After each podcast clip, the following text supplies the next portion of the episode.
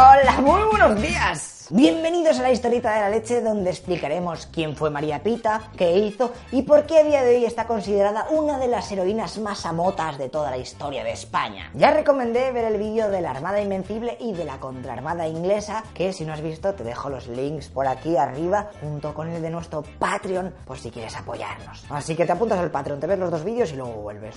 Y sin más dilación nos vamos a La Coruña para ver qué pasó en 1589 con la expedición inglesa Drake Norris. Menudos lameroncios estaban hechos estos dos. ¡Vamos!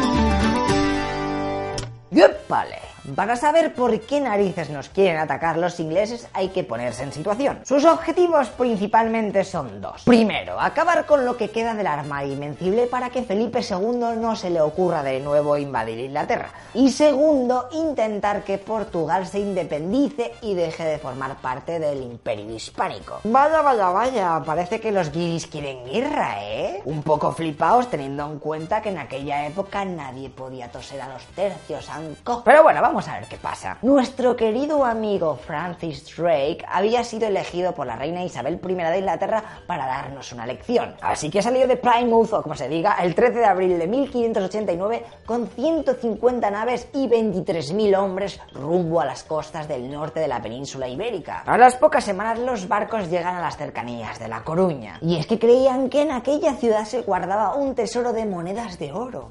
¡Wow! El fake que se habían comido. Pero bueno, dejémosles que sean felices si quieren pensar eso. Sí, en La Coruña vamos, tenemos ahí 100.000 trillones de monedas de oro, las hemos guardado en La Coruña. Ay, a vosotros. En realidad en aquella ciudad hay poca cosa. Cuatro barcos de la Armada Invencible, 600 soldados pros y el resto son los propios habitantes de la Plaza Gallega. Así que como veis, si los ingleses se ponen tontos, la cosa va a estar bastante chunga. Los españoles al ver semejante armada inglesa mandan dos galeras para acercarse y ver qué intenciones traían los extranjeros. Nuestros barquitos van y cuando más o menos están a tiro, los ingleses les empiezan a cañonear. Así que dan media vuelta a toda leche y se piran para el puerto, asumiendo que las tropas de Isabel no están para nada.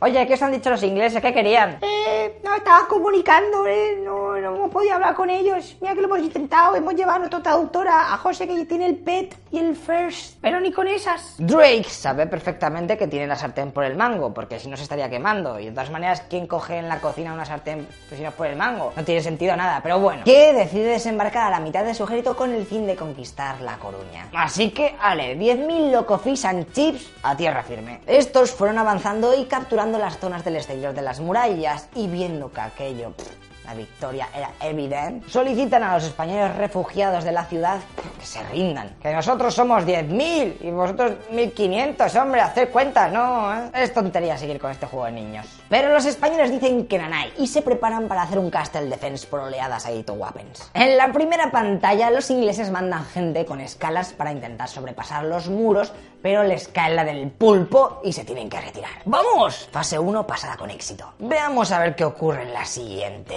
Anda, mira, como si del abismo de Helm se tratase, han puesto una mina en la muralla y la han hecho saltar por los aires. Después de esta explosión, los coruñeses corren a toda prisa para reparar el muro y así que los ingleses no puedan entrar. Y es que la muralla no se había roto del todo. Pero amigos, esto era solo el primer intento. Días después pondrán una carga de demolición mucho mayor. Y ¡zasca! Salieron volando las piedras torreventadas abriendo una gran grieta en la defensa de la ciudad. Acto seguido entraron los ingleses a saco paco, pero los españoles les recibieron a arcabuzazos y a cañonazos. ¡Uh! La batalla va a estar emocionante.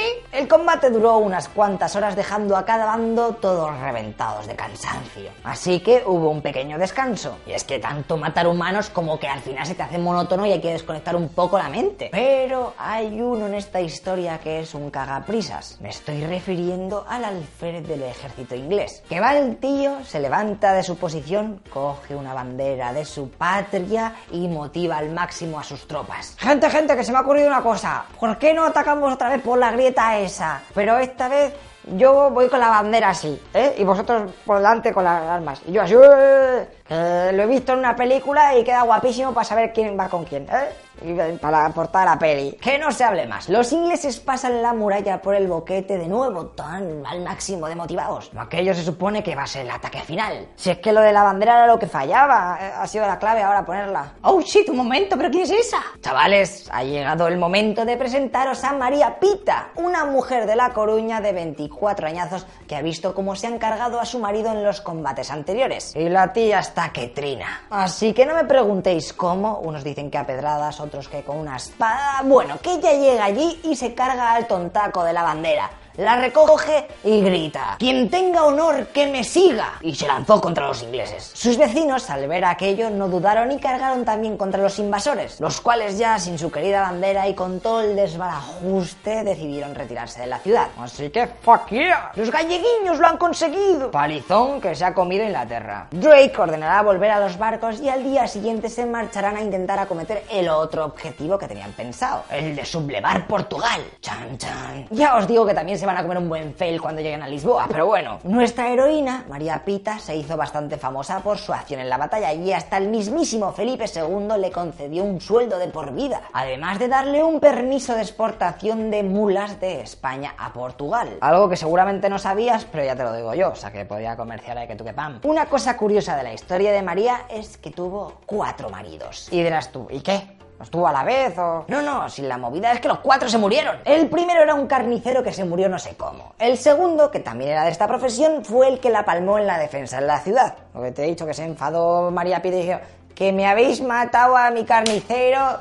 El primero se murió, no sé cómo, y el segundo ahora me lo matáis. Luego, ya siendo famosa, se casó con un capitán de infantería que le duró seis años. Y por último, un funcionario de la Real Audiencia que estaba un poco mosca Así que dijo a María, oye, me vas a firmar estos papeles donde pone que si me muero yo, tú no te casas. ¿Eh? A ver qué está pasando aquí. Hay cosas muy raras en tu vida, ¿eh? O sea, que fírmamelo y va a ser tu último en el papelico ese ponía que si se moría el tío, ella perdería toda la herencia. Madre mía, ¿y qué pasó? Pues que también se murió y María Pita se convirtió en viuda forever and ever. Aunque estaba bastante forrada, ya te lo digo. Ella moriría a la edad de 78 años y actualmente si vas a La Coruña, enfrente del ayuntamiento tenéis una plaza en su honor y una gran estatua que recuerda su proeza. Ahí con un soldado muerto inglés en los pies, todo muy cool. No te olvides de hacerte una foto con la estatua y mandárnosla a nuestro Twitter Twitter, que Blasa de Leza está también a la marinera. O la ponéis unos bricks de leche ahí abajo en el pedestal, que de dar tantas